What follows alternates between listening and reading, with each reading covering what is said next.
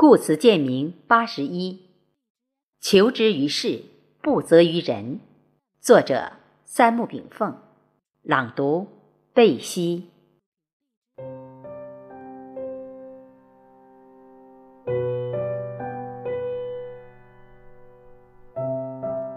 三国演义》中有一段诸葛亮挥泪斩马谡的故事，原因就是马谡无能而失街亭。这本是诸葛亮用人之过，诸葛亮却将失败之由强加给了纸上谈兵的马谡。街亭事险，易守难攻，马谡固执己见，未按事前计划行事，将军队置于山顶，被魏军断了水道，导致不攻自破。曾几何时，秦王横扫六国，称霸诸侯，从容不迫地建立大秦帝国。此乃秦国自商鞅变法之后，历代秦王居安思危不断进取而占据的政治军事的绝对优势。什么是势？《孙子兵法》曰：“既立以听，乃为之势。”由此可见，势是由战前谋略向实施谋略过程中引发的战略导向。今之战争已经远远超出古代冷兵器战争的规律范围，当前的大国之战最终都以确保双方共同玉碎为前提条件，这就是资本主义文明带给人类社会的极度愚蠢的战略体现。故未来大国之间的全面战争没有赢家，双方皆输，只是人类为了某个大国利益而成为战争的陪葬者而已。这就是以势压势的最终结局。然而，中华民族却有五千年以上的政治智慧沉淀，自伏羲氏以来，六千年以上的哲学思想深化，中国人民有绝对智慧和战略定力，达到不战而胜。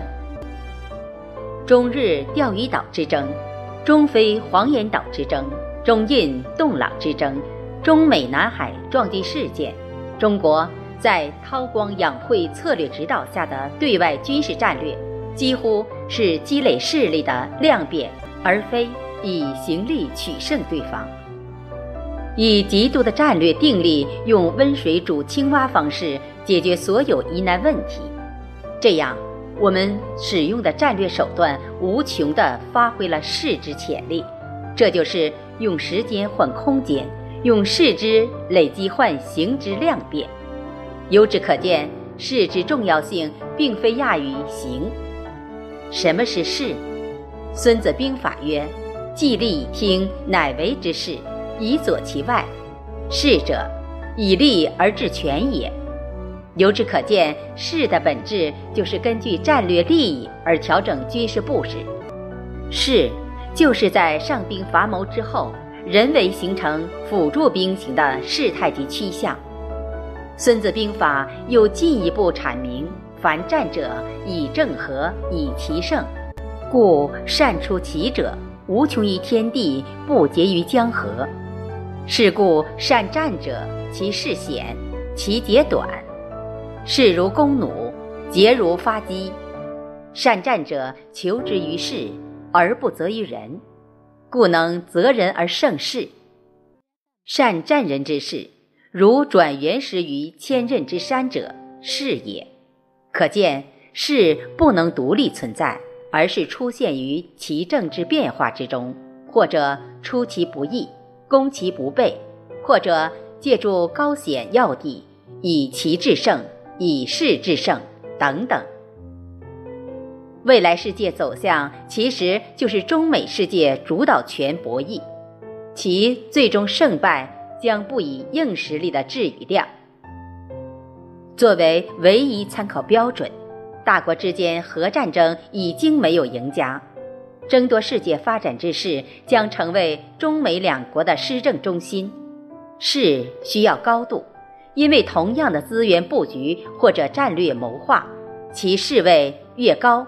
则其力度越大，这需要我们制定切实可行又被世界大多数国家接受的全球顶级战略规划，如“一带一路”规划，如和谐共荣与互利共赢的文化价值观输出，如人类命运共同体倡议，我们必须抛弃国家利益之私，站在全人类共同发展的最高度来谋划国家事业的发展方向，以达到世界和谐、各国共赢的最终目的，让中国的发展惠及世界人民，让世界了解中国发展趋势，给世界带来美好的未来，不是威胁到各国利益。中国和平崛起定位明确。对于中国未来走向及最终战略定位，全世界将从中国威胁论变成期待中国崛起论，因为我们的前进方向中只有和平发展之势，还没有最终目标。但每一次既定目标都是未来新目标的起点，让世界人民相信，中国梦就是世界梦，中国未来将为世界建立。更公平合理的社会秩序。